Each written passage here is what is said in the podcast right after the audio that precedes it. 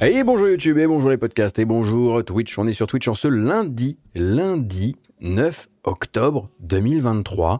Lundi, parce qu'à partir de maintenant, ce sera le lundi, les points actus jeux vidéo euh, sur ma chaîne. Le lundi, autour de la pause de midi, l'heure est encore en, cours de définition euh, exacte, donc préparez-vous aussi à recevoir, si vous nous regardez euh, via YouTube ou si vous nous écoutez en podcast, eh bien à recevoir ces émissions plutôt soit le lundi soir dans le meilleur des cas, soit le mardi matin. La raison est toute simple. Euh, on commence à travailler sérieusement sur les euh, formats, sur les contenus, sur les émissions, sur Origami, le média, jeux vidéo mais pas que, qu'on a financé à grand succès sur Ulule euh, au début du mois de juillet et à la fin du mois de juin. Et il va nous falloir du temps en fait pour tourner des émissions. Et tourner des émissions qui parlent du jeu vidéo, c'est un peu mieux de les faire plutôt sur la fin de semaine. Donc libérer les mercredis, les jeudis, les vendredis était quelque chose d'assez euh, naturel. Et c'est pour ça que mon émission, qui pour l'instant, je le rappelle, reste sur mes chaînes, eh bien, elle aura lieu le lundi désormais. Voilà. Désolé pour le dérangement. Désolé si vous attendiez une émission durant euh, le week-end dernier. On va parler cette semaine euh, de Cyberpunk 2077 ainsi que de son patch 2.0 ainsi que de Nous aurons l'occasion de parler de syndicalisme dans le jeu vidéo et ce plus d'une fois et pas uniquement aux États-Unis, ce qui pour l'instant a été un petit peu la, vibe pour euh, pourtant. On, parlera bien sûr des derniers rebondissements euh, des affaires 2020 d'Ubisoft qui trouvent enfin une traduction judiciaire, on va dire ça comme ça. On parlera malheureusement aussi beaucoup de licenciements, de studios qui ne vont pas très bien ou de, studios qui profitent aussi un petit peu de la période euh, pour faire le ménage qu'ils avaient envie de faire. Bien sûr, il y aura des bonnes annonces et on va même euh, commencer avec une bonne annonce parce que certes, oui, là, ça va être un peu une émission gaucho, etc. Vous n'allez pas trop voir, entendre parler de euh, la dernière update de tel jeu à la mode, etc. Mais j'avais quand même envie d'en placer une pour un ou deux jeux qui se sont un peu faufilés dans ma timeline et qui ont réussi à faire un peu leur place. Il y en a un qui trichait. Honnêtement, il trichait éhontément, mais c'est pas grave, je lui pardonne. Il a utilisé euh, toutes mes faiblesses euh, contre moi. Il s'appelle Core Decay. Pour l'instant, on n'a pas encore de date de sortie. Ça se passe en 2089 et vous allez vite euh, comprendre de quel jeu il essaie d'être le successeur.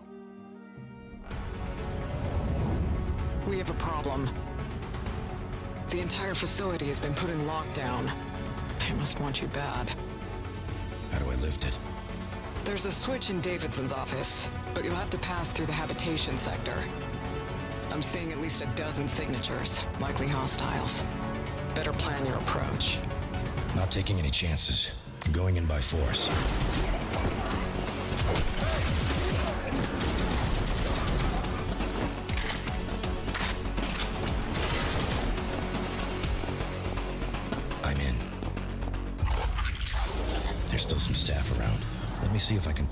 Way in. I'm trying to get out of here, but the entrance is locked down. Can you help me? You could override the lockdown from Davidson's office. If you make it to my room in the living quarters, the door code is 20495. See you on the other side. I hope. I'm in. Gotta do this carefully. I'll try to avoid contact, find another way in.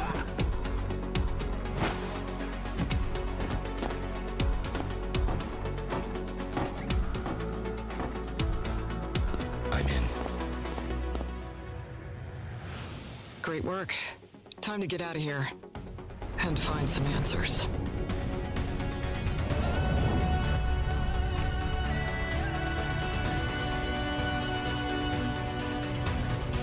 Alors bien sûr, bien sûr, hein, c'est pas dans la plus grande subtilité que Core Decay fait son hommage à la série Deus Ex dans son ensemble, puisque vous avez musicalement des coups de coude assez euh, appuyés au premier Deus Ex au niveau visuel aussi quelque part. il n'était pas obligé forcément hein, de faire euh, quelque chose euh, d'aussi euh, low-fi, mais ils ont décidé de le faire comme ça. La voix même hein, de ce faux JC Denton est, absolument appuyée, beaucoup trop appuyée. Prenez un strepsil, mon cher monsieur.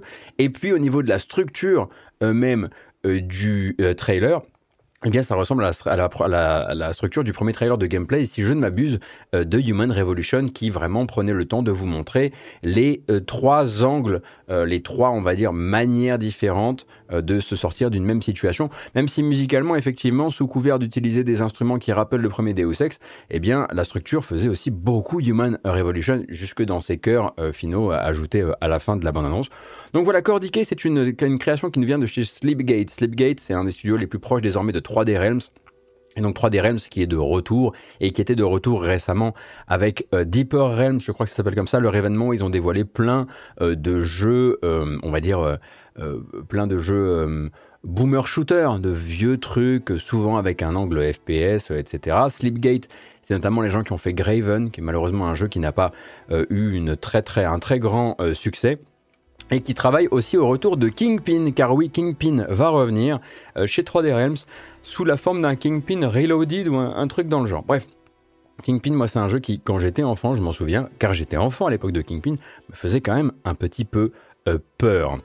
Bref, euh, oui, alors je vois que sur le chat, et c'est revenu plusieurs fois, ce que vous avez vu euh, durant cette bande-annonce, ce n'est pas un roguelite avec plusieurs, plusieurs parties. Je comprends pourquoi c'est devenu pour vous un poncif de montage de trailer qui rappelle les roguelites, mais non, en fait, c'était pour montrer euh, une même situation et comment l'aborder de différentes manières, action, euh, infiltration, et puis aussi peut-être un peu de persuasion et, ce, genre de choses. Voilà. Donc, euh, je vous le rappelle, ça s'appelle Core Decay, et pour le reste du Realms Deeper, où il y a eu plein d'autres trucs pour les vieux qui aiment les FPS, eh je vous laisse vous renseigner sur Internet. 25 millions, ça va être un chiffre important de la prochaine euh, news. En gros, on commence à faire le bilan chez CD Projekt Red qui s'offre, hein, comme vous avez pu le voir, une rentrée ultra euh, positive avec la sortie de Phantom Liberty qui est donc le DLC qui a un petit bon gros goût d'espionnage hein, d'ailleurs de Cyberpunk 2077, un DLC qui a écopé d'un accueil absolument euh, tonitruant, un peu partout, hein, faut bien l'avouer, et notamment grâce à ce patch gratuit distribué à côté du DLC, le fameux Cyberpunk 2.0, accessible uniquement aux joueurs PC et aux joueurs de consoles de nouvelle génération. Alors je dois avouer bien sûr que euh, cette 2.0, euh, c'est pas de la gnognotte. Hein. En mettant Phantom Liberty de côté, faut se dire que tout ce qu'on aurait pu qualifier de cassé ou de pas fini dans Cyberpunk 2077 à la sortie, bah ça va venir le modifier. Donc euh, les comportements routiers, euh, les alertes policières, le combat en véhicule, le feeling des combats également, la mobilité durant les combats, mais surtout les arbres de compétences et le système d'implants euh, qui vraiment qui étaient deux domaines qui à la, sortie de la 1.0 donnaient l'impression d'avoir été un peu bâclés. En tout cas, c'était deux piliers potentiels du role-playing du jeu qui étaient complètement pas au service du, role-playing à ce moment-là. Et quand ça, ça change, et quand ça s'est modifié, eh bien, ça change déjà bien la vie. J'ai pas encore tout à fait terminé Phantom Liberty parce que j'ai été sur beaucoup de jeux en ce moment, mais si j'avais eu ça lors de la sortie du jeu, mon, comment dire, le, gameplay de chaque minute, vraiment le, plaisir de jouer aurait été sacrément différent. D'ailleurs, hein, si vous manquiez un peu de mobilité dans le jeu, je vous enjoins à vous faire un personnage qui dispose à la fois de double saut et de dash aérien. Vous verrez à quel point ça fait du bien. En revanche, bien sûr, euh, pour les domaines euh, qui, à l'époque de la sortie du jeu, ne pouvaient pas être qualifiés de euh, c'est cassé, c'est pété, bah, la 2.0, elle va pas non plus tout changer. Hein. Si vous aviez un souci avec le quest design de la campagne de base, l'écriture, la réactivité des quêtes, ce qui est mon cas, bah ça évidemment ça change pas. Mais il n'empêche que Cyberpunk va quand même beaucoup mieux et sans être complètement convaincu par l'espèce de grande fable qu'on voit un petit peu sur internet en ce moment, l'espèce de fable à base de rédemption totale du jeu hein, qu'on nous vend à, grand, à grand renfort de caps lock sur internet. Je suis vraiment d'accord sur un point, il n'y a pas d'autre étape à attendre pour se lancer. C'est-à-dire que le jeu est désormais au top de ce qu'il peut proposer. Il n'est pas raccord avec ses promesses, il n'est pas raccord avec tout ce qu'on a pu projeter sur lui, mais il est arrivé au top de ce qu'il peut proposer. Et on le sait et on le sent bien sûr aussi dans la manière dont CD Projekt communique aujourd'hui autour de cette sortie, dans le sens où vraiment cette 2.0, ils y ont mis de l'argent. Et à partir de là, le but c'est d'aller de l'avant et de se dire que ben, on a pu, euh, on a payé cher, mais on a offert une rédemption médiatique et dans le cœur des joueurs, dans le cœur de beaucoup de gens au jeu, sauf bien sûr aux acheteurs euh, de, euh, des versions d'ancienne génération hein, qui n'ont pas accès à toute cette rédemption. Et ça, ça doit faire un petit peu mal, évidemment. Donc, c'est des projets, comme je le disais, s'autorisent un petit point route euh, ces jours-ci. Par exemple, pour nous dire que le jeu de base a officiellement franchi la barre des 25 millions de ventes. Ce qui est assez énorme, c'est vrai, mais on ne va pas non plus jouer les euh, surpris. Hein. On parle d'un des jeux qui a été les plus hypés de l'histoire euh, du médium, euh, par les créateurs d'un triomphe aussi immense que celui de The Witcher 3, et par là je parle d'un triomphe commercial. c'est quand même également un jeu qui lui a c'est un, un, pédigré de base pardon qui lui a permis d'atteindre dans les trois premières semaines de sa vie déjà 14 euh, millions euh, de ventes. Donc quoi qu'il arrive, son succès commercial était écrit. Et puis, faut pas oublier que derrière cette galère, eh bien, il y a quand même deux moments, et c'est rare qu'on ait pu, qu'un triple A ait pu s'offrir ça, il y a deux moments où médiatiquement le jeu s'est payé une rédemption. C'est sa deuxième rédemption finalement. Hein. Il y a eu le retour euh, sur PlayStation Store hein, après avoir été banni, après beaucoup d'instabilité technique, on ne pouvait plus euh, acheter euh, le jeu sur PlayStation. Donc quand ça ressort au début de l'été 2021, si je dis pas de bêtises, 2022, je ne sais plus. Eh bien quand ça ressort, là on a déjà une fable rédemptrice qui se tisse sur Internet, sur Reddit, sur les réseaux sociaux, dans les médias. Et puis là, avec l'arrivée de la 2.0, on se repère. Alors, je dis pas que c'est du vent, hein, parce qu'il y a eu du vrai travail qui a été fourni sur ces deux, sur, ces deux jalons euh, du poste sortie du jeu. Mais du coup, bah, par deux fois, médiatiquement, il y a eu euh, un très gros, euh, réengouement à propos du jeu, et on pourrait même euh, se dire euh, qu'il y, y en a eu trois avec l'arrivée de la série Netflix Cyberpunk Edge Runners. Hein. donc, peu de AAA ont eu droit à ces largesses-là. Euh, je pense par exemple, hein, pensez Fallout 76 par exemple, hein, qui, euh, par l'intermédiaire de Wastelanders, son extension qui rajoutait des PNJ dans le jeu, euh, devait normalement, effectivement, bah, c'était une forme de relaunch, hein, tant et si bien d'ailleurs que nous on l'a renoté à l'époque sur Gamecult, parce que c'est le moment où il arrivait sur Steam. On rajoutait des PNJ dans le jeu après coup et on lançait le jeu sur Steam, alors qu'avant sur PC il était disponible uniquement sur le launcher Bethesda. Donc on pouvait limite faire comprendre que c'était une sorte d'accès anticipé euh, avant. Ça n'a pas marché à la hauteur de Cyberpunk 2077. Faut dire que le résultat est pas non plus euh, du même tonneau. Soyons euh, très honnêtes là-dessus. Donc 25 millions de Cyberpunk et déjà excusez du peu tout de même, 3 millions de ventes pour Phantom Liberty hein, dans sa seule semaine de lancement. On apprend d'ailleurs au passage que euh, ce sont les versions PC qui dominent très largement avec 68% des ventes euh, du DLC euh, sur PC, qu'en gros 360 personnes ont travaillé sur Phantom Liberty en tout et pour tout, et que toute cette entreprise a coûté formidablement cher. Le 5 octobre, hein, il y avait une présentation aux investisseurs et CD Projekt à communiquer, puisque maintenant ils considèrent que c'est bon, le boulot est fait. Ils ont communiqué sur le montant investi justement dans ce narratif rédempteur autour de Cyberpunk. Phantom Liberty, euh, juste le DLC, donc pas la 2.0, c'est 63 millions de dollars de budget de développement et un tout petit 21 millions euh, de euh, marketing. Le coût de la réparation du jeu de base, qui culmine finalement avec cette 2.0 sortie récemment, est estimé quand même à 40 euh, millions de dollars, ce qui nous fait un total de presque 125 millions de dollars post-sortie dépensés uniquement pour réhabiliter le jeu, réhabiliter le studio et remettre les choses à plat avant de commencer à teaser la suite, car euh, suite bien sûr sera teasée. 125 millions, c'est une sacrée somme, Mais on est de toute façon, avec CD Projekt, dans des strates absolument pharaoniques. Il hein. faut bien comprendre que le jeu de base, son développement et son marketing auraient coûté en tout et pour tout 316 millions de dollars 174 en développement et 142 en marketing. 142 millions en marketing. Même Square Enix ne comprend pas ce genre de chiffres pour le marketing. Bref, alors évidemment, on n'est pas encore exactement arrivé au moment, au bon moment, on va dire, pour teaser une suite même si on sait, comme je le disais, que suite il y aura. Mais pendant que tout ça euh, va euh, mijoter, euh, CD, Projekt va continuer justement à faire fructifier son accès à cette licence avec une adaptation live. Alors on parle maintenant d'adaptation live sans savoir exactement s'il s'agira de d'adaptation télévisée ou de cinéma. En revanche, euh, CD Projekt est très très fier, bien sûr, euh, d'affirmer qu'ils se sont rapprochés d'une société, de production, c'est difficile à dire société aujourd'hui, société de production, qui s'appelle Anonymous euh, Content. J'allais dire Animus Content, je suis trop dans Assassin's Creed hein, en ce moment.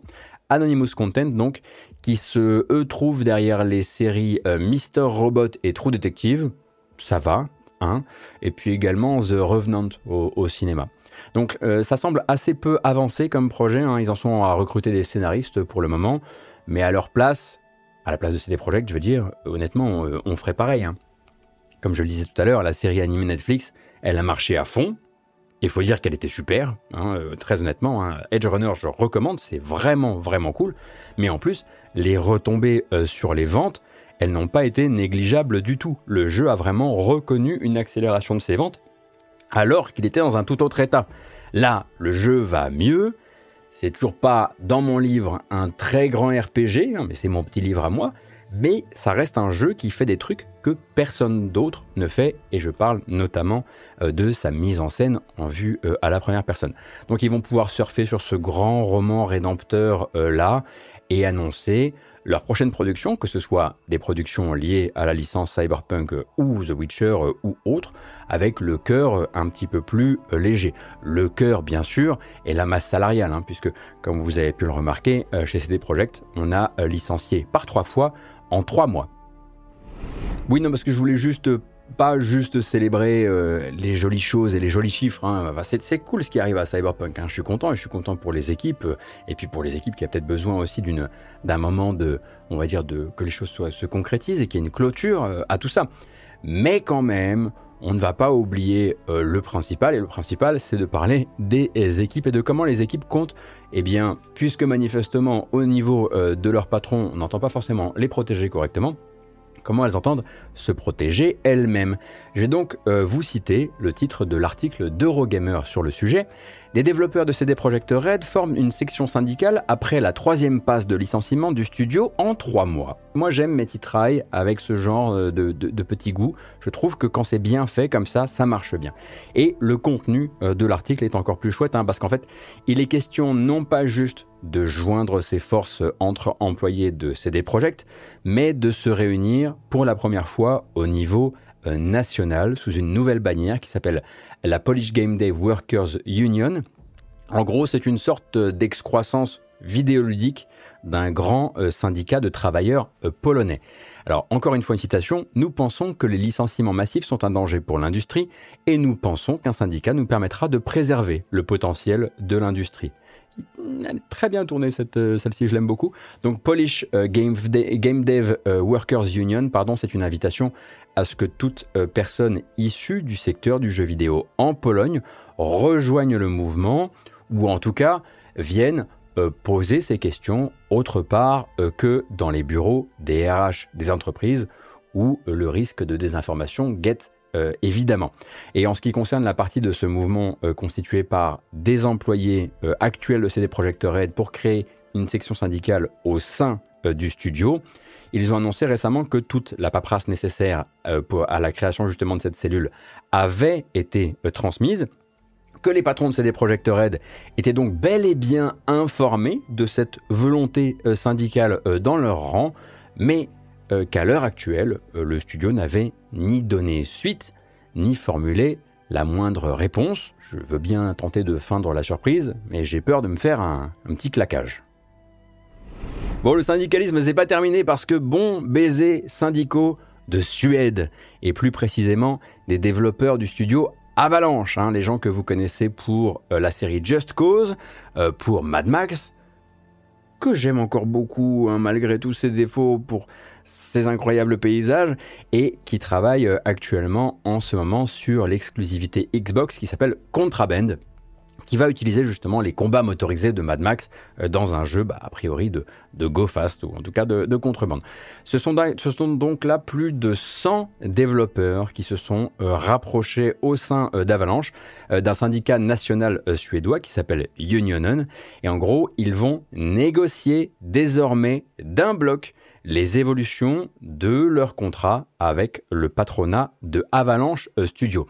Sans développeurs, c'est pas de la gnognotte hein, quand même, parce qu'on est sur 20% de cette entreprise qui compte un demi-millier euh, de salariés.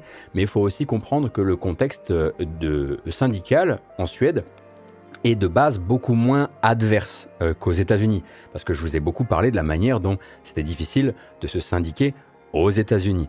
la Suède, en fait, elle a une très longue histoire de négociations syndicales et la représentation des employés, c'est largement entré dans les mœurs euh, professionnelles là-bas. Il faut, comprendre que 70% des personnes salariées en Suède sont encartées auprès euh, d'un syndicat, 70%, avec un processus beaucoup plus simple hein, qui permet en fait à chaque individu de rejoindre un syndicat sans forcément euh, fonder une antenne au sein de son entreprise. On peut être la seule personne syndiquée de son entreprise en gros, hein, c'est très bien expliqué par un article chez IGN US euh, euh, par euh, la journaliste Rebecca Valentine. C'est un pays où il est plus étonnant d'entendre parler d'un conflit d'entreprise sans intermédiaire syndical que l'inverse. En revanche, ces syndicats, ils vont surtout aider à faire évoluer certains grands aspects des contrats de travail pour tout un secteur, sauf justement si un certain nombre d'individus, au hasard 100 dans le cas qui nous intéresse, euh, et qui sont employés au même endroit, et sauf s'ils décident de rejoindre toutes et tous le même syndicat, auquel cas ils peuvent euh, créer une cellule qui va pouvoir négocier sur des choses plus spécifiques qui sont à la hauteur de l'entreprise et qui sont spécifiques vraiment au contrat de travail de cette entreprise-là. Et lorsqu'une telle euh, cellule existe, elle a voix au chapitre en Suède sur des choses assez étonnantes.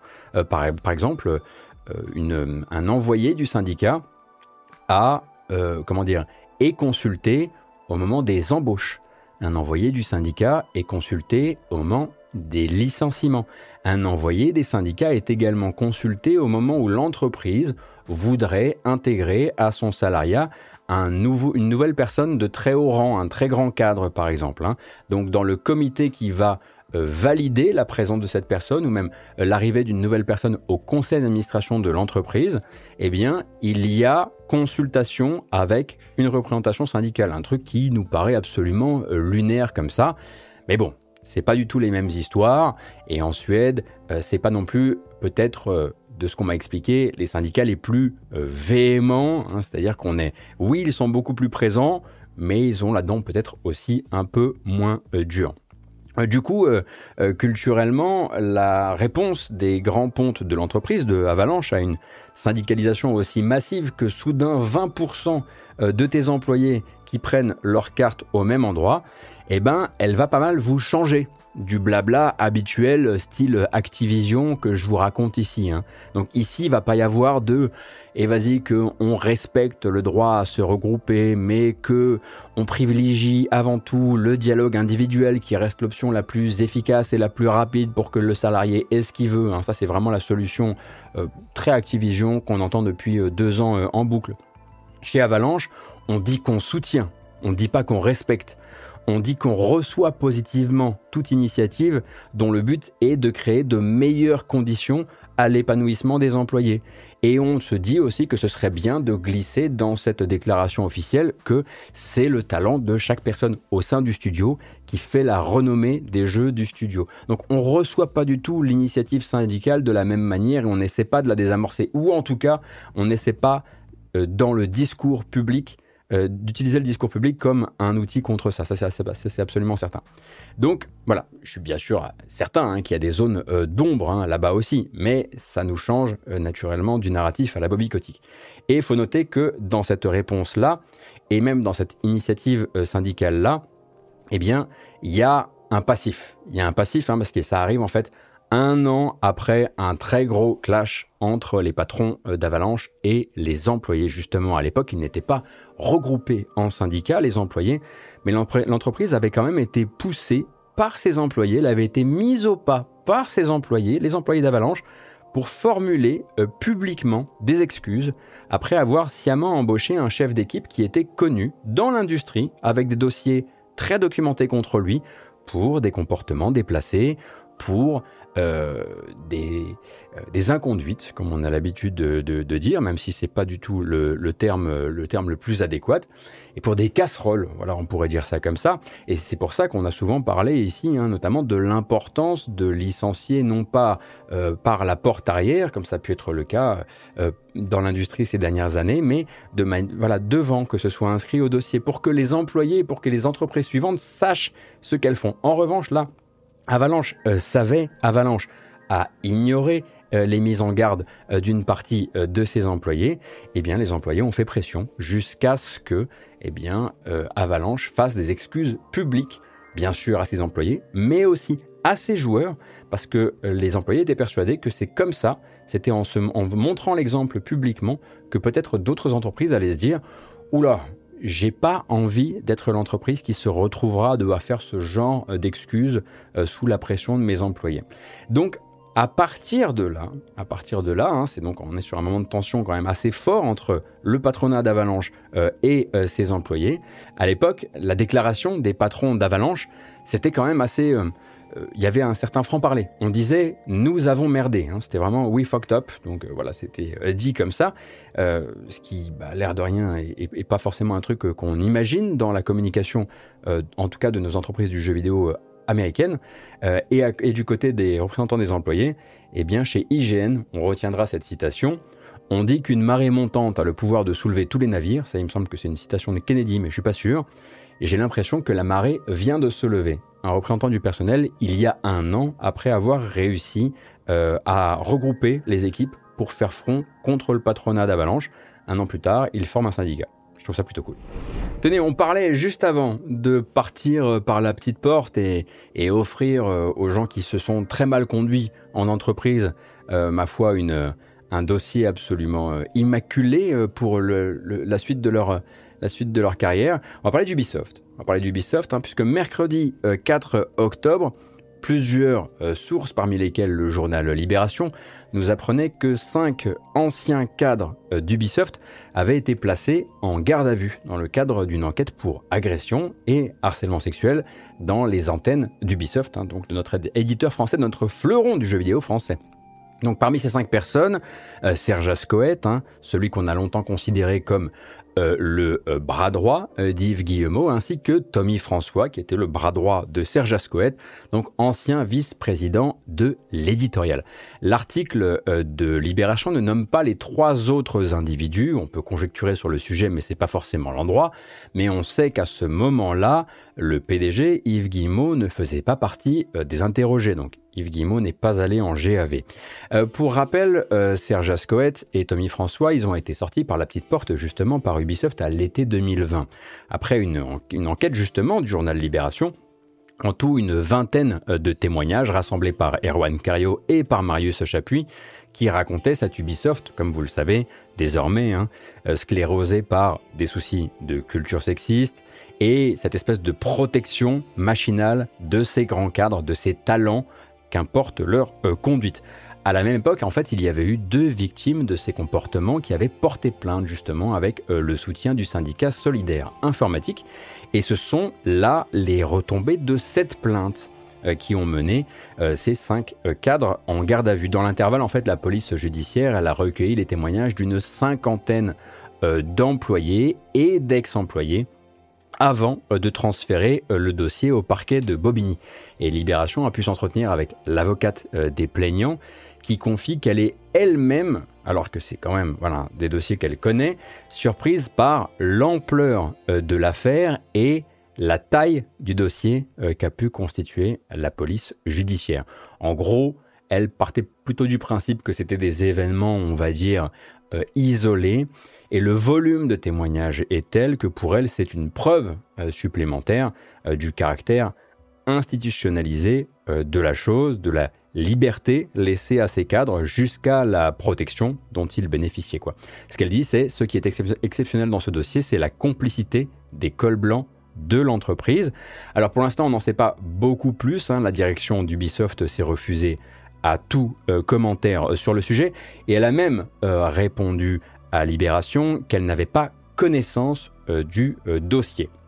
Ce qui est une ligne, de, une ligne de réponse très prévisible, mais qui ne peut pas tenir indéfiniment. Hein. C'est tout juste le temps de tracer une sorte de périmètre de sécurité autour de la sortie, périmètre de sécurité médiatique, hein, autour de la sortie de Assassin's Creed Mirage qui sortait euh, la semaine dernière, hein, euh, en même temps que, ces informations.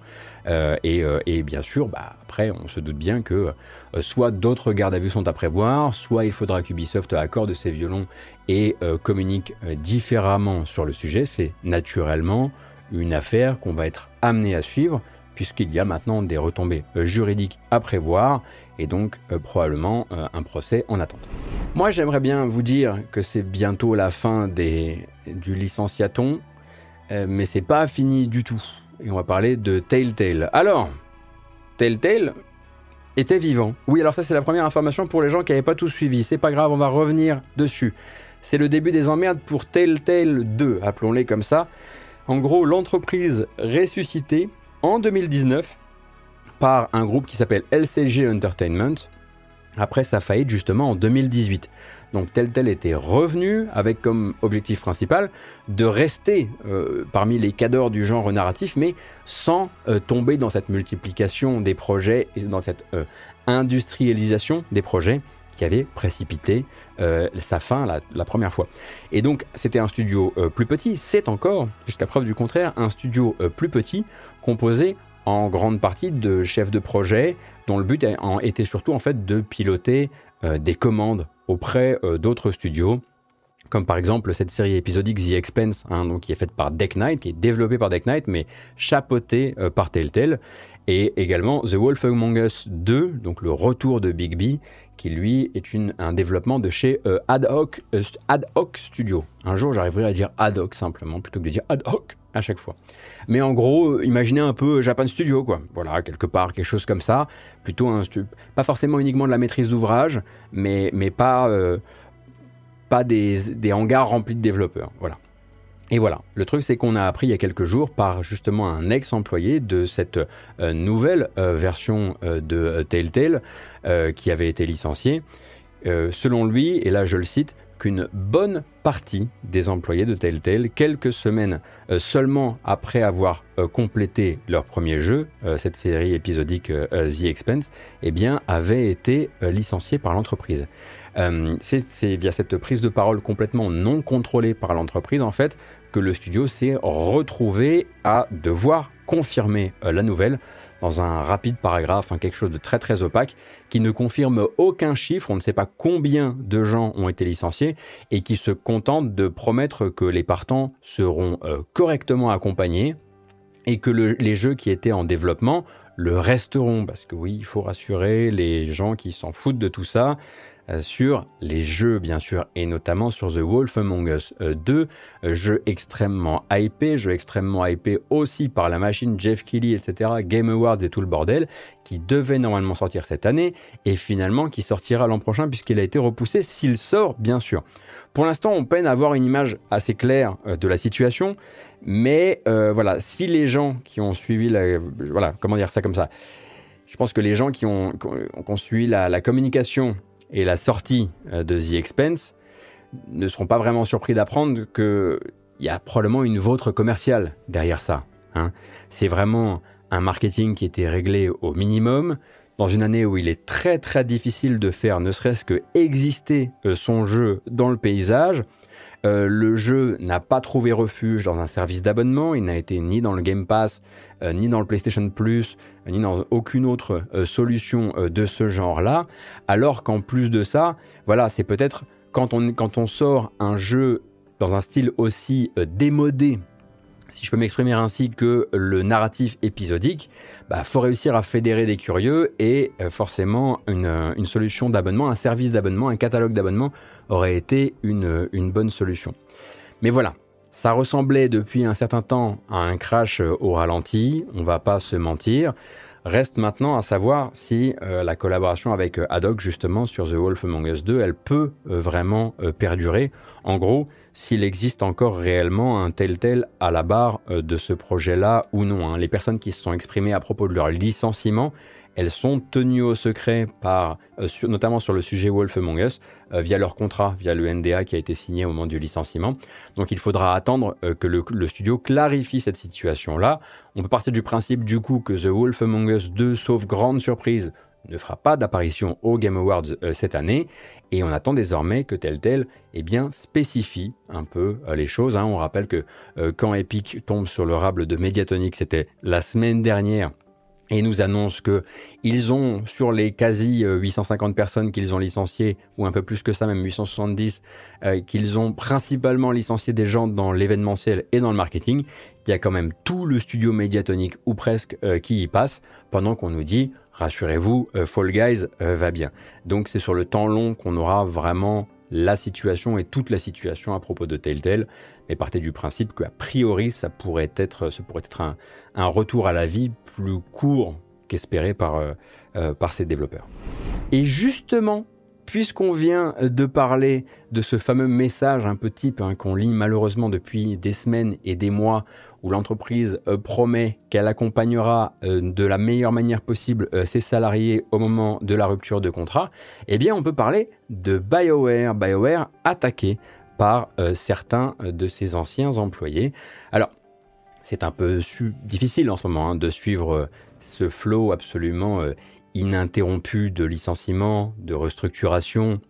Mais voilà, souvenez-vous, fin août, BioWare annonce une cinquantaine de licenciements dans le but, et là je vais vous mettre des guillemets parce que c'est des citations, d'équilibrer le studio, de maintenir le standard de qualité, euh, de retrouver un studio plus agile, etc., etc.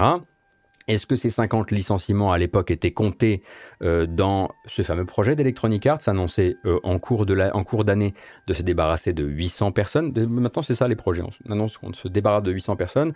On n'a pas vraiment d'infos officielles à ce sujet, mais on se doute que oui.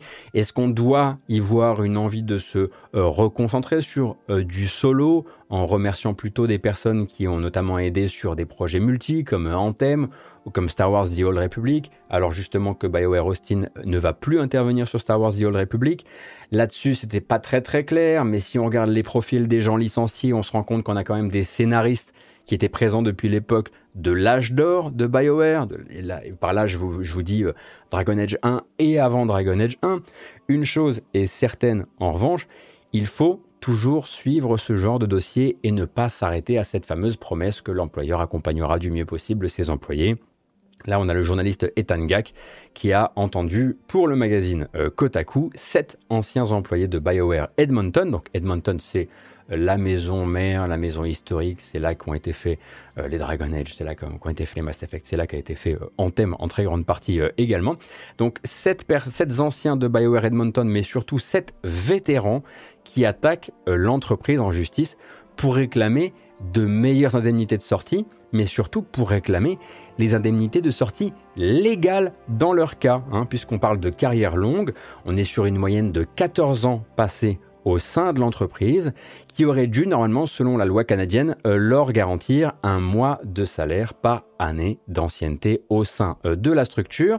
Euh, BioWare aurait tenté a priori, et quand je dis BioWare, je dis bien sûr aussi Electronic Arts, aurait tenté d'économiser là-dessus, ce qui leur vaudrait a priori ce procès au tribunal d'Alberta pour récupérer les fonds manquants d'un côté et obtenir de l'autre euh, des dommages et intérêts qui est plutôt une portée euh, punitive. Hein. Euh, vraiment, c'est pas du dommage et intérêt juste parce qu'on veut plus de blé, mais surtout pour non-respect de la loi, parce qu'on n'est pas juste sur le fait que vous nous avez sous-évalué, on est sur le fait que vous avez essayé de contourner la loi.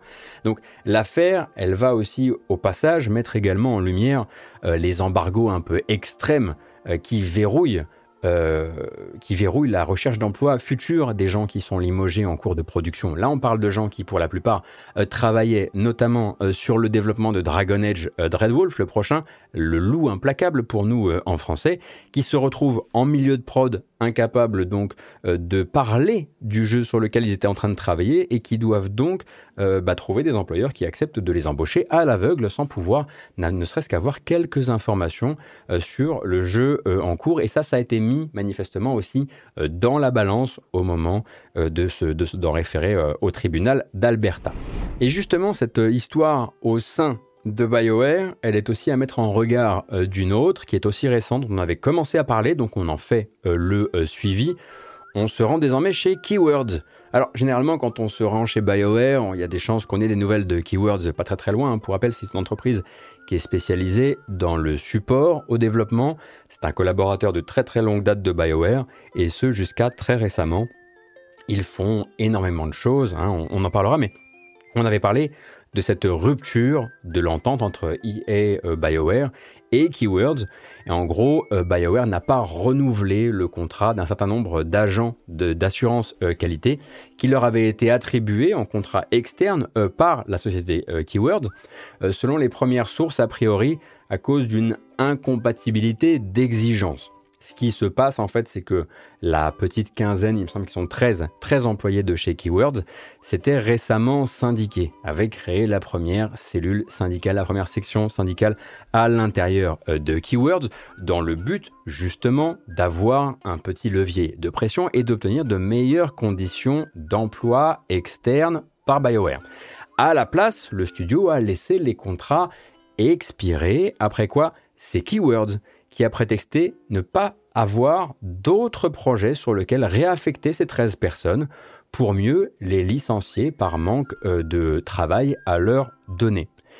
Pour rappel, quand on parle de Keywords, on parle d'une société qui emploierait pour l'instant, j'imagine en comptant leurs externes, plus de 11 000 personnes à travers le monde, sur un nombre, on l'imagine, incalculable de projets. Donc c'est toujours un petit peu inattendu, de s'entendre expliquer qu'on n'a pas réussi à te trouver autre chose à faire quand tu es 13 et qu'on emploie 11 000 personnes. En revanche, magie du direct, Keywords est à nouveau un studio entièrement dénué de toute force syndicale. D'abord, BioWare se désiste. Ensuite, on prétexte un manque de travail pour ces gens-là. On les licencie. Pas de bol, c'était les 13 syndiqués sur nos 11 000 employés.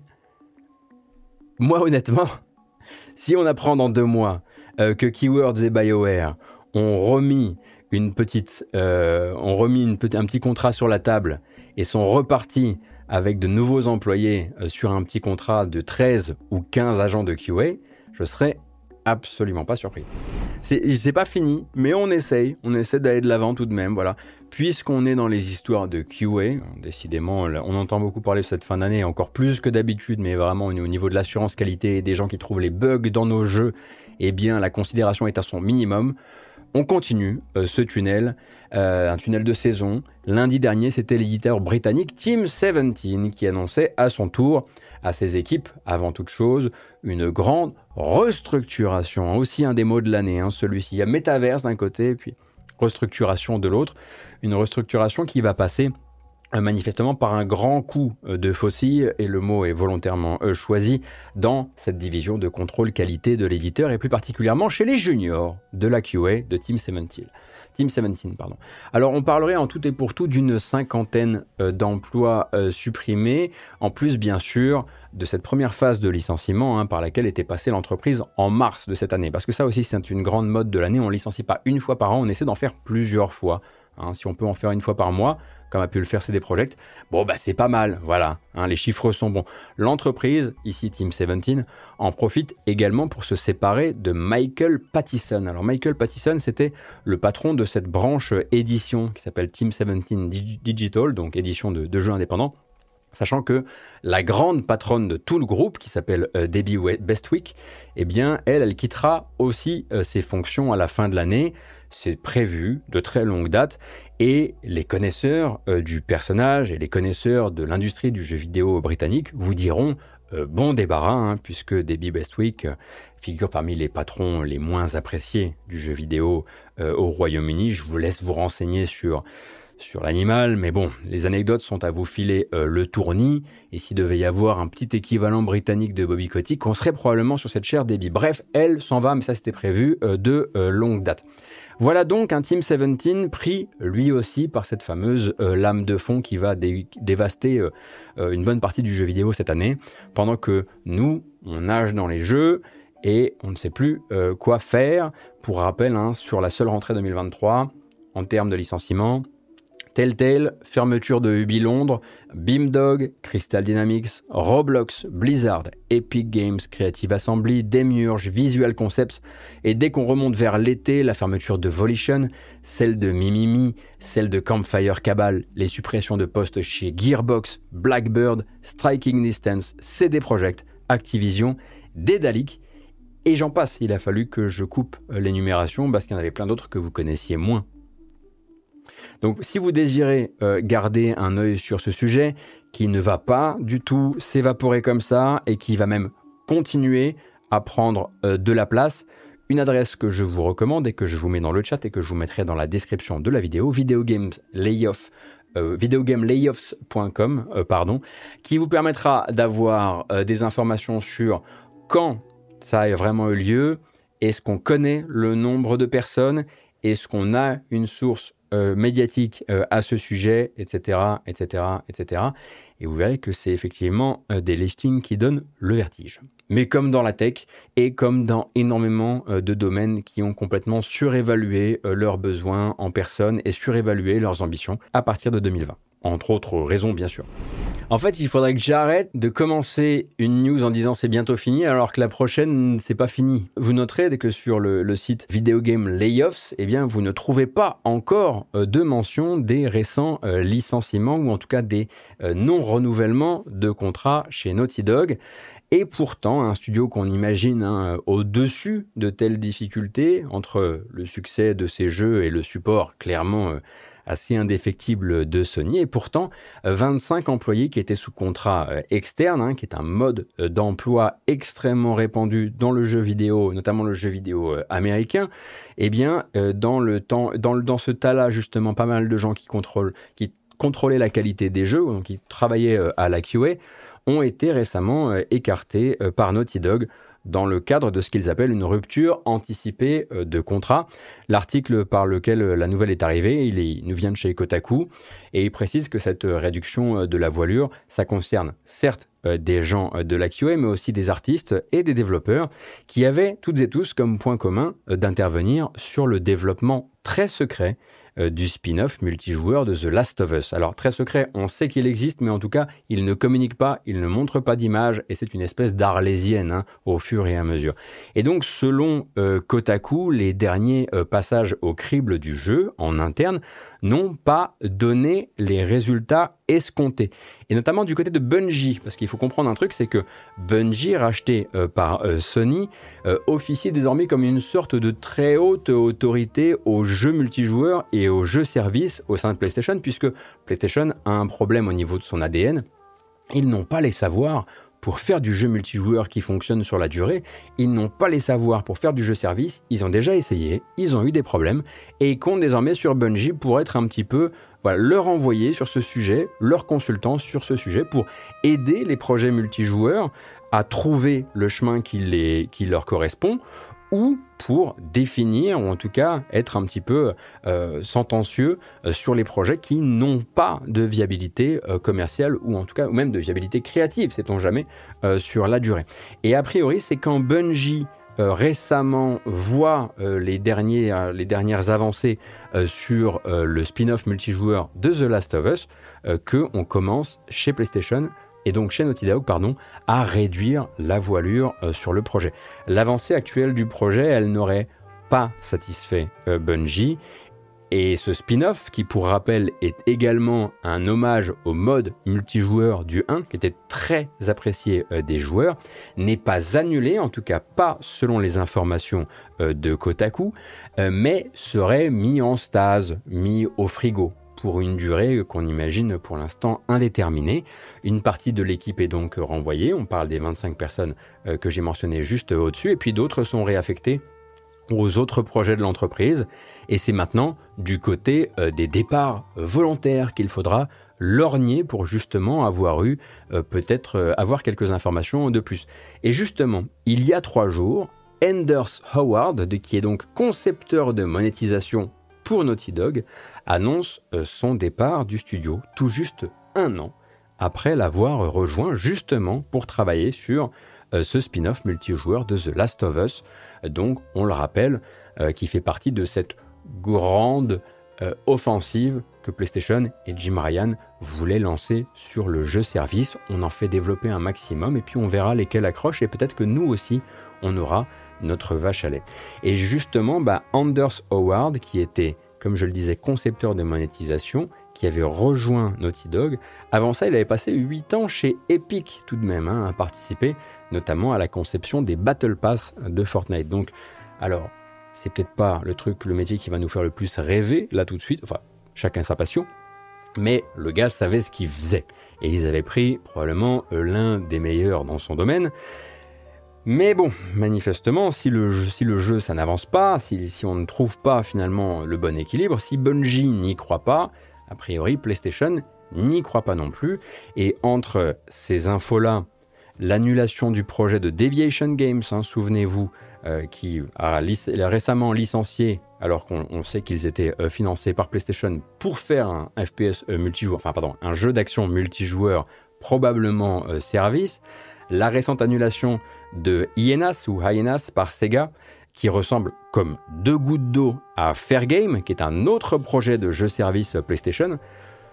Là, on commence effectivement à avoir les premiers signaux autour de l'initiative de jeu-service de PlayStation qui ne sont pas forcément rassurants. Alors attention, bien sûr, là, j'associe l'annulation de Hyenas à Fair Game juste parce, parce, que les jeux se ressemblent, mais je pense que ce qui a manqué aussi à Hyenas, c'est une imagerie quelque chose qui donne envie aux gens et qui ne soit pas dès la première bande-annonce un truc où on se dit encore. Et c'est un petit peu ce que cette première cinématique euh, pour Fair Game nous avait, euh, nous avait inspiré également. Le spin-off euh, de The Last of Us multijoueur n'est pas annulé, il est mis au, frigo, mais on commence à avoir effectivement pas mal de, mal de petits soldats tombés, au, au combat, ou en tout cas qui font la sieste.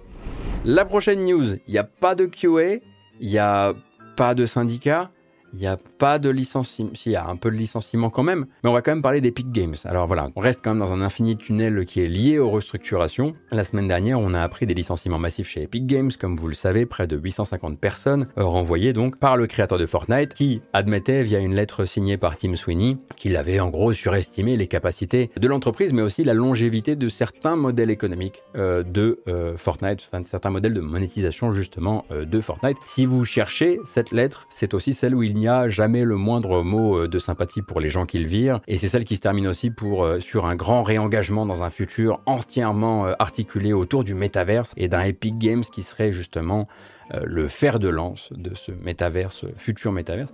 Eh bien, ce Epic Games du futur là, cette stratégie du tout métavers, tout ça, ça semble s'appeler en interne Epic 5.0 et on l'a appris dans la lettre de départ de Sergei Galionkin. Alors Sergei Galionkin, c'est le créateur de Steam Spy, c'est un ancien de chez Wargaming qui est devenu directeur de la stratégie éditoriale d'Epic Games. Il est entré dans l'entreprise en 2016. Il décide de quitter Epic, dans lequel il dit ne plus se retrouver. Alors Galionkin, hein, c'est l'un des architectes aussi au sein de Epic, de l'Epic 4.0, justement, ce qu'ils appellent comme ça en gros, c'est l'époque où la monétisation euh, et le succès culturel euh, de Fortnite permettent à l'entreprise de lancer une offensive contre Steam qui s'appelle l'Epic Game Store. Et là, je cite euh, Galionkin dans sa lettre. Nous avons lancé Fortnite, qui est devenu un phénomène culturel. Nous avons prouvé que le free-to-play sans pay-to-win peut fonctionner à cette échelle, nous avons défié le statu quo de la distribution de jeux avec, notre partage des revenus 88-12. Il pourrait également dire nous avons complètement surévalué nos capacités de dépenses pour obtenir des jeux gratuits sur l'Epic Game Store et c'est ce qui fait que maintenant on se retrouve à licencier juste avant que je m'en aille. Mais ça, c'est pas dans sa lettre, bien sûr. Euh, hein, pour rappel, euh, cette lettre-là, elle n'est pas non plus pour dire sa vérité sur les choses, elle est juste là pour dire qu'il ne sera pas l'un des architectes de la 5.0, et là encore une fois, euh, je le cite, Aujourd'hui, Epic Games est en passe d'évoluer du statut de développeur de jeux, de créateur de moteurs et d'éditeur à celui de plateforme. Epic 5.0. Je ne suis pas un bon candidat pour cette nouvelle version d'Epic qui nécessite d'autres types de personnes. Donc c'est un départ à mettre évidemment en regard avec celui du directeur créatif de Fortnite, hein, Donald Mustard, qui est parti le mois dernier, qui a pris sa retraite euh, le mois dernier. Mais bon, là, Galionkin ne prend pas sa retraite. Il entend justement rester euh, dans le développement de jeux vidéo et profiter aussi euh, du fait de ne plus être affilié à un gros truc corporate comme Epic pour pouvoir s'exprimer un petit peu plus librement sur certains sujets, et notamment euh, l'invasion de son Ukraine natale. Dans sa lettre de départ, hein, on peut d'ailleurs lire qu'il se félicite d'avoir euh, participé à ce que Epic s'implique autant auprès des populations touchées au tout début du conflit, et là encore une fois je le cite, je suis aussi immensément reconnaissant pour la généreuse donation de 144 millions de dollars qu'Epic Games a envoyé aux différentes associations caritatives pour aider l'Ukraine dans les premiers jours de l'invasion russe en 2022 à ce moment-là, le soutien d'Epic Games était supérieur à celui de certains pays du G7. Toujours en humilité. Et puisqu'on parle d'Epic, c'est pas terminé? Ben non.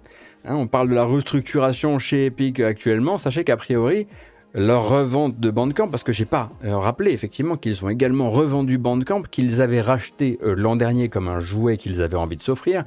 Eh bien, a priori, la revente de Bandcamp ne se passe pas de la meilleure euh, manière. Euh, le groupe qui rachète Bandcamp, qui s'appelle euh, Song Trader, n'avait en fait pas du tout signé pour reprendre tous les employés. Et dans ce cas-là, en fait, c'est le vendeur qui va s'occuper de faire le sale boulot parce que c'est lui qui a cédé l'entreprise à ces conditions.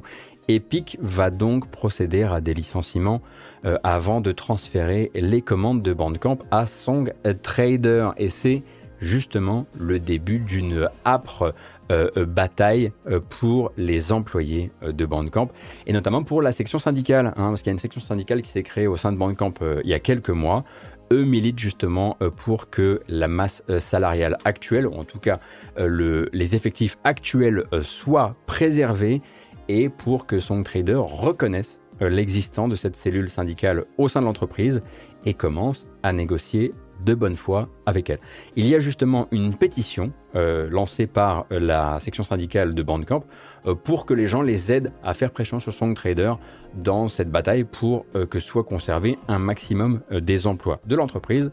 Je vous mets comme d'habitude, l'URL sur le chat et dans la description de la vidéo. C'est lourd en ce moment. Hein. de quoi Il n'y a rien d'autre à part. Il y a rien d'autre que ça en ce moment? Si, il y a les prochains jeux du Game Pass quand même.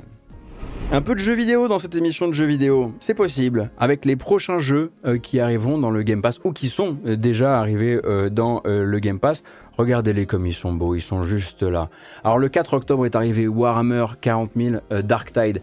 Comme vous le savez, hein, le jeu a eu un petit, on va dire un petit souci à l'allumage qui fait qu'il s'est d'abord lancé sur PC, qu'il a eu un un, lancement très compliqué sur PC. Et maintenant, c'est le moment effectivement de le libérer sur console Xbox et donc euh, dans euh, le Game Pass Xbox et dans le Game Pass euh, Cloud. Le 10 octobre. Le 10 octobre, bah, c'est tout simplement demain. Ce sera Forza Motorsport sur tous les Game Pass. Et vous avez un petit peu l'habitude. Les tests du jeu sont déjà tombés un petit peu partout.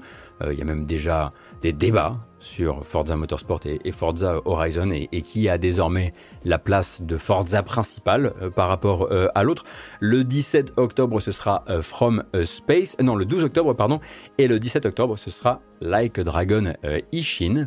Je vous souhaite une meilleure découverte d'Ishin que moi, puisque j'avoue qu'au bout de 7 ou 8 heures, j'ai juste arrêté. Je ne sais pas pourquoi, ça ne marchait pas sur moi. J'espère que ça ne veut pas dire que je suis complètement, euh, euh, comment dire, euh, insensible à la formule Yakuza, parce que j'ai de grands projets pour cette série et moi.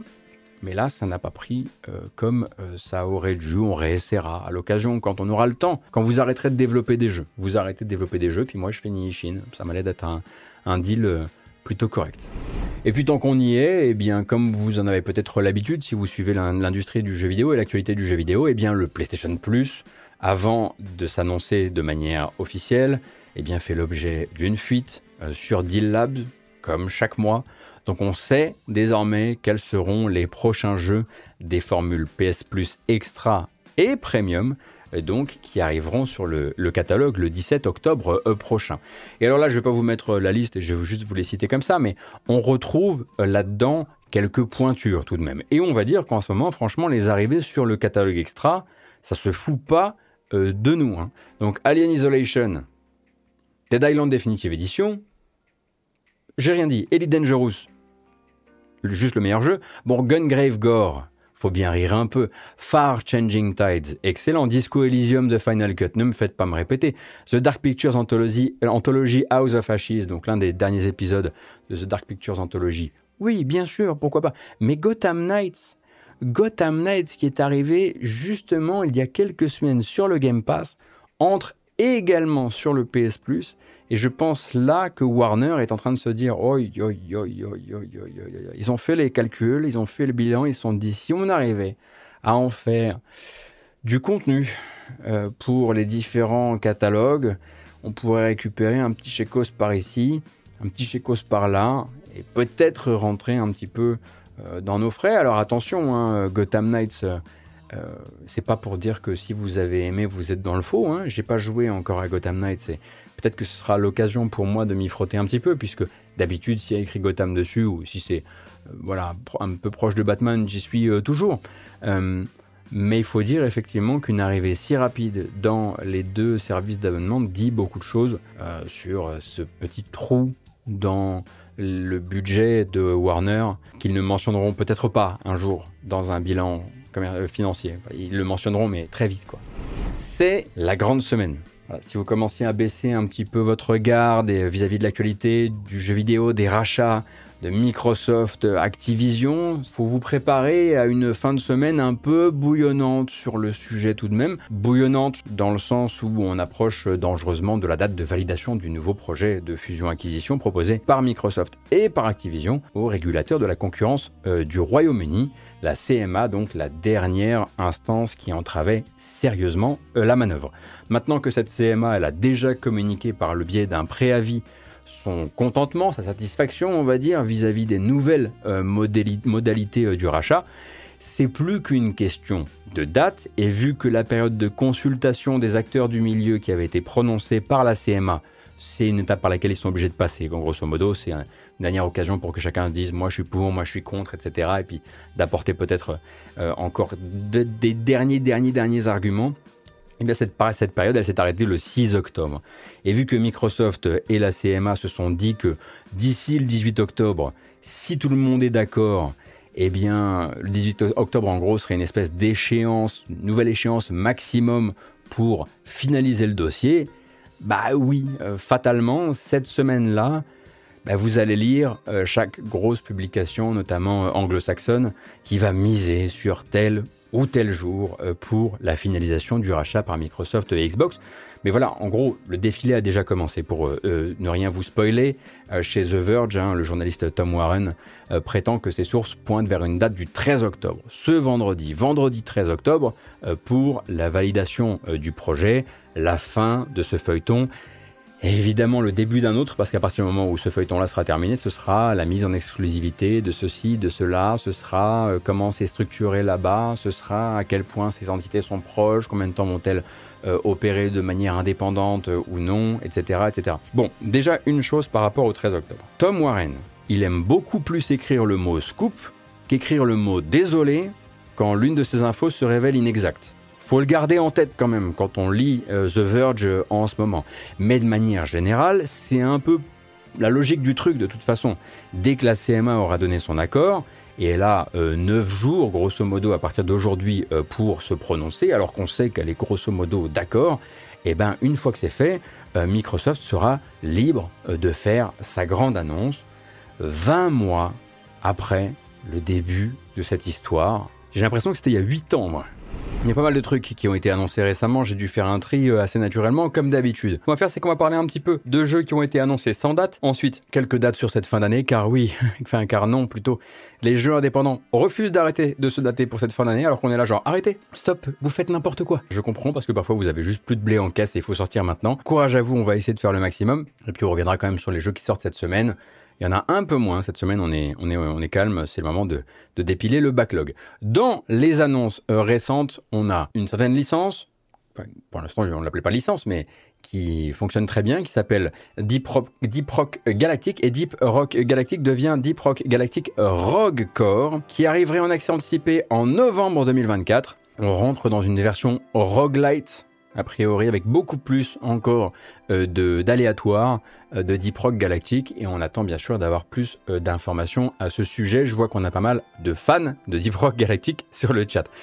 dans les comebacks, cette fois-ci c'est chez Calypso que ça se passe. Et chez Calypso, en 2024, on verra naître normalement Commando Origins c'est le retour de la série Commando. Bah, justement, le studio Mimimi, hein, qui faisait Shadow Tactics euh, et autres, qui faisait des Commando, Commando Slake, euh, vient de fermer, mais Calypso a monté un studio en 2020 qui s'appelle Claymore euh, Game Studio euh, dans le monté, ils l'ont monté en Allemagne, euh, dans le but euh, de refaire des commandos. Et Commando Origins a été annoncé avec un petit teaser. Pareil, on voit pas beaucoup d'images de gameplay.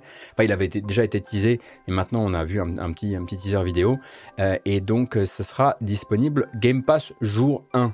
Ce qui est pas plus mal, parce que je fais toujours un peu gaffe à ce genre de, de comeback. C'est pas trop mon. J'évite de trop miser dessus trop vite. Une bonne annonce que j'ai bien envie qu'on regarde cependant, c'est qu'on a euh, désormais, enfin c'est qu'on a, c'est pas du tout français cette phrase, mais on a des nouvelles de The Alters. The Alters, c'est le nouveau projet euh, des, de 11-bit Studio, les créateurs de This War of Mine, mais également de Frostpunk, euh, qui sera donc à sortir en 2024 sur console et PC de la simulation de vie, mais également de la simulation de cohabitation. Et là, on est sur une station spatiale où les différents membres de cette station spatiale sont en fait tous des clones, des clones créés selon un système très particulier tous les Yann que vous allez voir dans cette bande-annonce ont en fait été créés en prenant un embranchement de la vie du Yann original. Et s'il avait fait un autre choix, alors ça aurait donné ce Yann-là. Et donc vous allez cohabiter avec plein de versions de vous-même qui sont devenues d'autres individus, mais surtout qui ont fait d'autres choix que vous à des moments très importants de votre vie. Il va falloir gérer tous, tous ces gens-là dans la même station Ça risque d'être un peu tendu quand même. My whole life. All my choices led me to this place. When I took this job, I thought things would take a different turn. Well, ironically, they did.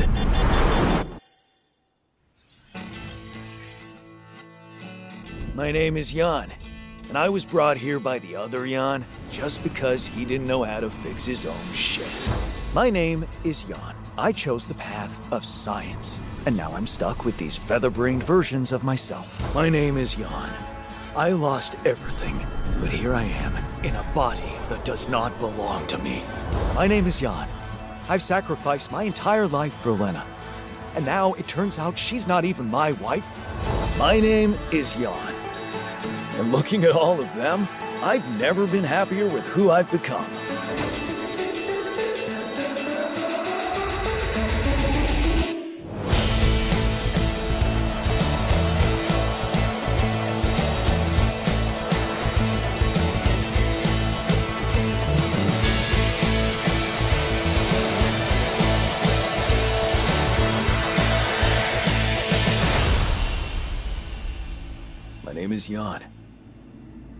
I just want my life back.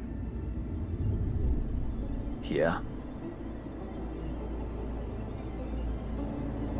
Which one?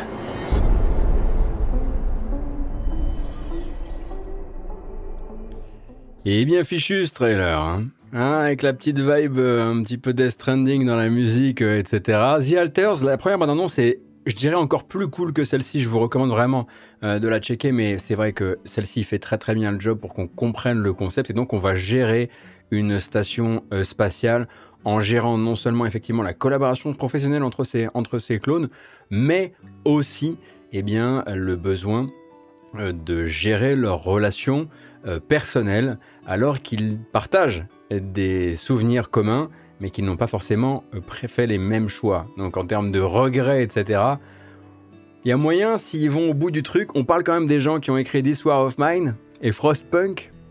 Ouh hâte et pas hâte du tout. On, verra. Et donc sorti donc, je le disais, en 2024 sur euh, console et PC. Maintenant, on va se diriger vers des jeux qui sortent un petit peu plus proches euh, de nous. Le premier sort littéralement dans trois jours et on va parler de Salt Sea Chronicles. Salt Sea Chronicles, on regarde d'abord la DA et l'ambiance générale. Ça devrait vous mettre sur la voie de qui euh, développe on en parle juste après.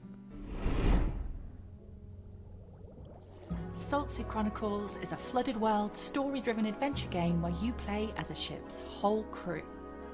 At the beginning of the game, you'll discover that Maya, your captain, has gone missing, and together your ragtag crew must heist a ship and explore the islands of the archipelago in search of clues. In each chapter of the game, you'll decide where to head next, who to explore with when you get there, and what to say to the people you meet along the way. Each decision will take you to different locations, develop current crew characters, allow you to meet new ones, and give each expedition a different flavour. Saltsea Chronicles' unique art style is brought to life by beautiful animation, and each location is built on the fragments of the world that came before. So you'll see stranded cruise ships, abandoned factories, sunken spiritual retreats, and more. One of the things that we're proud of is our exploration system. Simply tap the shoulder button on your controller or select a screen span arrow to quickly move across an island. It allows us to lay down story away from a linear path, making Alors, est-ce que vous avez reconnu la vibe artistique qui vous emmènerait vers ce Salt Sea Chronicles, un jeu comme vous pouvez le, le, le ressentir assez chill, on va dire ça euh, comme ça? C'est fabriqué par Die Gute Fabrik, très probablement un des plus jolis noms de studios de développement que je connaisse. Et avant ça, ils ont fait Mutazione. Mutazione, en 2019, c'était l'un des jeux indépendants qu'il fallait connaître pour être quelqu'un d'extrêmement cool. Et donc Mutazione en 2019, ainsi que Salty Chronicles euh, aujourd'hui. Et avant ça, ils avaient fait Sports Friend aussi pour les gens qui préfèrent les, les jeux de, coopération, de coopération, de versus euh, sur canapé and collect stickers as you try different routes across the archipelago. As you explore, you'll also find a brand new trick-taking card game designed especially for the world of Salt Je me permets euh, d'interrompre hein, parce que la bande-annonce est, est, assez longue et vous avez déjà effectivement une bonne explication de ce que c'est. J'essaie de garder la taille de l'émission euh, sur quelque chose euh, d'assez gérable. Donc ça c'est pour le 12 octobre, Salty Chronicles, et le 19 octobre, un jeu dont j'avais beaucoup, beaucoup, beaucoup aimé la démo, malgré quelques soucis de prise en main et quelques soucis de pattern de boss que je serais prêt à pardonner au besoin. Il s'agit de Laika Aged Through Blood, qui n'est pas un Metroidvania, mais un Motorvania. Nous on dirait même un, un Motovania quoi.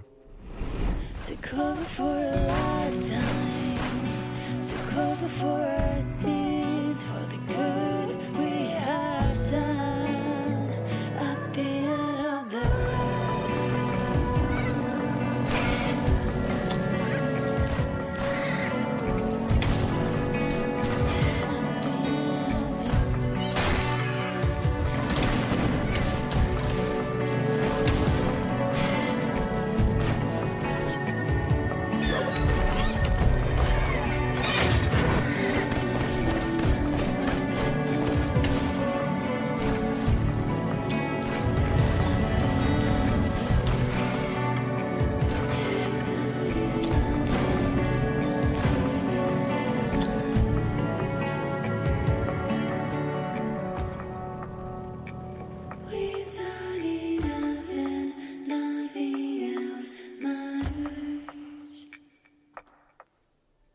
Voilà donc pour Laika Aged Through Blood. Donc celui-ci nous vient d'Espagne. J'en avais déjà un petit peu parlé parce que j'avais fait la démo.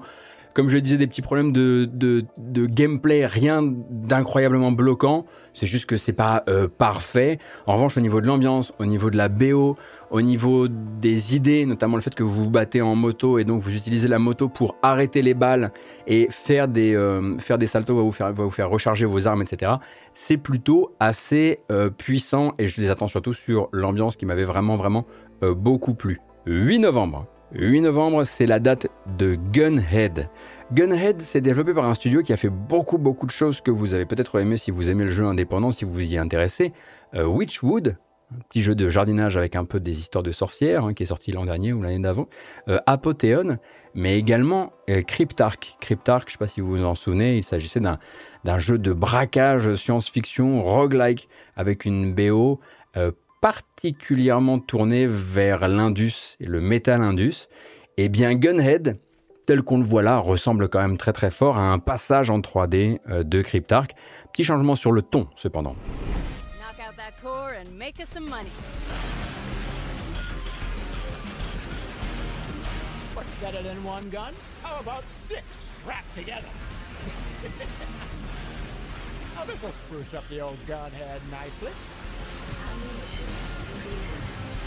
Central core destroyed. I knew I had a good feeling about you, kid. Bigger ships ahead. Let's roll the dice and see if we get lucky. Here you can rig up your suit however your little heart desires. Très très très gros problème de mixage son sur la bande-annonce. Hein. Honnêtement, moi je suis le compositeur. Euh, je demande des, euh, je demande des comptes. Hein.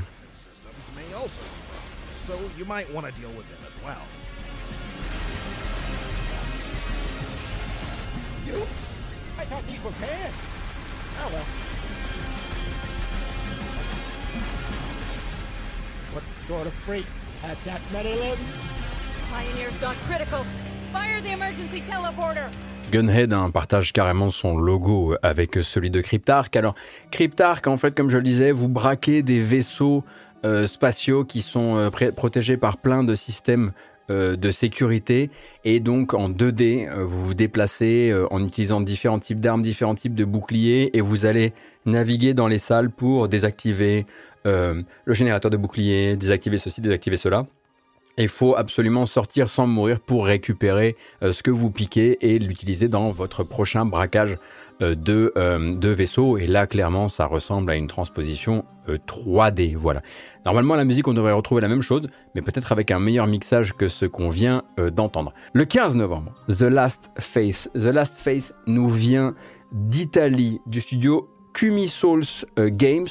Euh, et vous allez vous retrouver un petit peu dans un univers que vous connaissez. Celui-ci, vous l'attendez euh, beaucoup, je pense, si vous êtes intéressé par les, par les Soulsborne et puis par les, par les Born aussi, quoi. new existence. And so it is written. The path you have taken has led to this moment, this honor.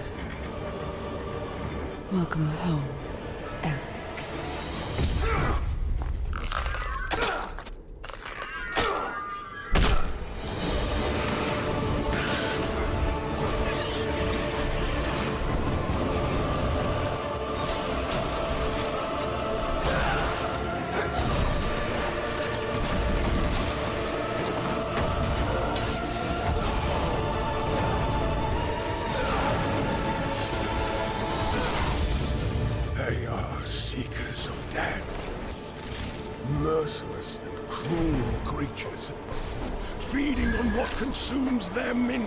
one.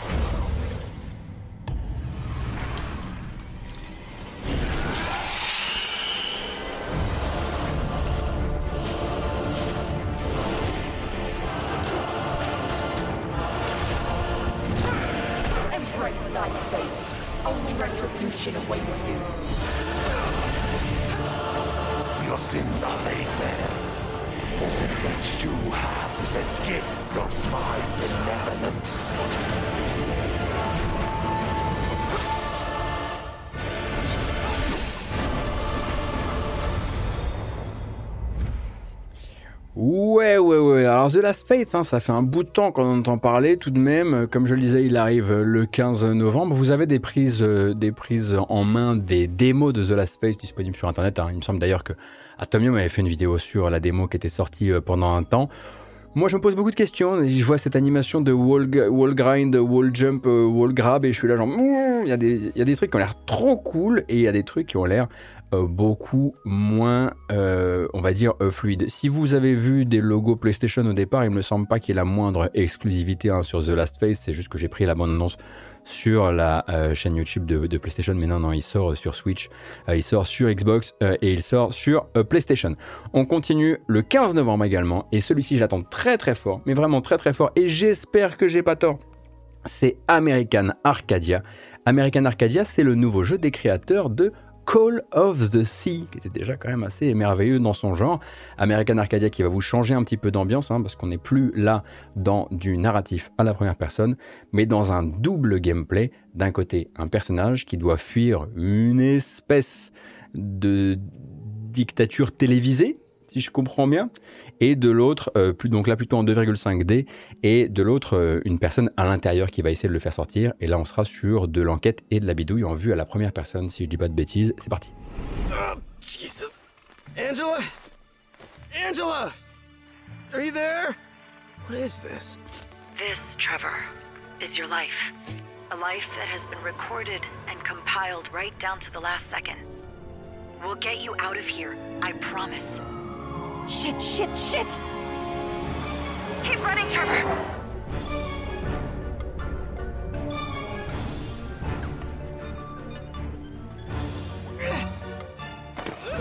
And an insider is helping him, one of us.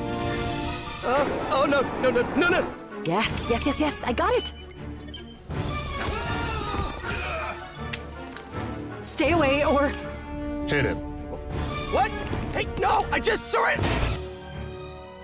Live from the Arcadia Dome, I'm your host, Vivian Walton. And this is. American Arcadia. Donc le 15 novembre, hein, pour une adaptation euh, un petit peu plus gameplay que ce à quoi le, studio nous avait euh, habitué, bah, du Truman Show, hein, véritablement, par les créateurs de Call of, Duty, de Call of the Sea, non pas Call of Duty. Ça fait très très envie, je suis très très très curieux du jeu. S'il est bien et qu'on arrive à le faire exister un petit peu dans le paysage, avec la fin d'année qui se profile, on aura déjà gagné une sacrée, euh, sacrée baston. Euh, je voulais juste vous rappeler deux trois trucs euh, par rapport aux sorties de la semaine. Demain, mardi 10, sortie de Forza Motorsport.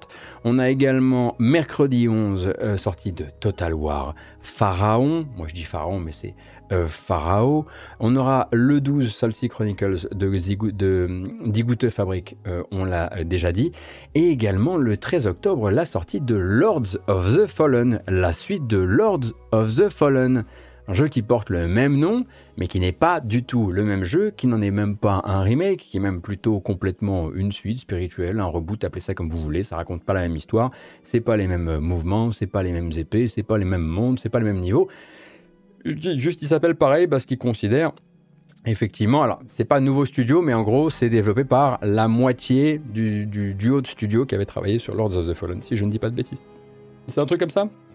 Un truc comme ça. Je commence à perdre doucement ma respiration, mais autant qu'on y est également. Alors j'espère qu'on aura des nouvelles de celui-ci, Lords of the Fallen, parce que même nous, on aurait bien aimé vous en parler sur, euh, sur Origami, trouver le temps et, et puis choper le, choper le jeu et puis essayer, euh, essayer de, de, de, de, vous aider à y voir un peu plus clair. J'espère qu'il y aura suffisamment de, tests du jeu. Alors, il n'y a pas de différence. Euh, ils s'appellent tous les deux Lords of the Fallen. Au début, effectivement, même moi, j'ai raconté dans, dans l'émission qu'il y en avait un qui était Lord et l'autre Lords. Qu'il y en avait un qui était The Lords et l'autre Lord. Euh, et en fait, non, non, c'est exactement euh, les mêmes, sans ajout, sans retrait. C'est les deux mêmes titres, exactement, normalement. Je voulais également dire un dernier truc, deux derniers trucs. D'abord, la démo de Robocop Rogue City, le nouveau jeu du studio Tayon. Je vous laisse regarder ce que fait Tayon. Bref, euh, qui a l'air en fait mieux que prévu, ce sacré Robocop euh, Rogue City, est disponible sur Steam gratuitement, la démo. Enfin, gratuitement, ça plus 46 gigaoctets de téléchargement, puisque vous téléchargerez l'intégralité du jeu pour pouvoir essayer le jeu. On a tous d'excellentes connexions, n'est-ce pas? Euh, Et j'ai prévu de me faire ça euh, dans la semaine parce que j'ai plutôt de bons retours sur ce qui se passe dans cette démo, donc je deviens curieux. Moi qui n'ai pas vraiment été convaincu par Terminator euh, Salvation. Et puis la deuxième chose que j'avais envie de vous dire, c'est que ce soir, aujourd'hui, à 17h, alors qu'il est 15h56, juste là, eh bien, Plot Twist, la société qui produit un actual play, donc un jeu de rôle filmé et diffusé sur Internet, Les Lames du Cardinal, ce- cet actual play qui aura lieu sur ma chaîne Twitch euh, durant les mois à venir, eh bien, cette maison de production-là, Plot Twist, va eh bien, vous donner la date du premier épisode de cette euh, aventure qui se passera sur twitch.tv slash gotose, qui va durer un certain nombre d'épisodes avec une tablée qu'on vous a déjà euh, présentée. hein. Je pense que vous, êtes peut-être déjà au fait de la chose. Alors il y aura bon, ma pomme, euh, bien sûr. Il y aura euh, Olivia euh, qui est avec nous et qui nous apportera sa maîtrise du JDR parce que les autres sont des purs novices. Il y aura Jane, euh, la chanteuse, ainsi que Margot Rifkis, que vous connaissez peut-être comme étant une championne d'escrime. Voilà, donc on va, on, on va botter le cul des dragons, des lames du cardinal, ou se faire botter le cul par les dragons des lames euh, du cardinal, et ça aura lieu. À quelle date? Vous le saurez dans une heure sur Internet. N'hésitez pas à suivre euh, les adresses euh, réseaux sociaux euh, qui sont sur le chat euh, là à l'heure actuelle. Je les mettrai aussi dans la description de la vidéo. Ça vous permettra d'en apprendre plus sur ce que fait Upload Twist. Et je pense que c'est l'heure de se dire... euh, bah, c'est l'heure de se dire euh, bon... J'ai l'habitude de dire bon week-end, mais je peux plus. Bonne semaine. À lundi prochain. Allez.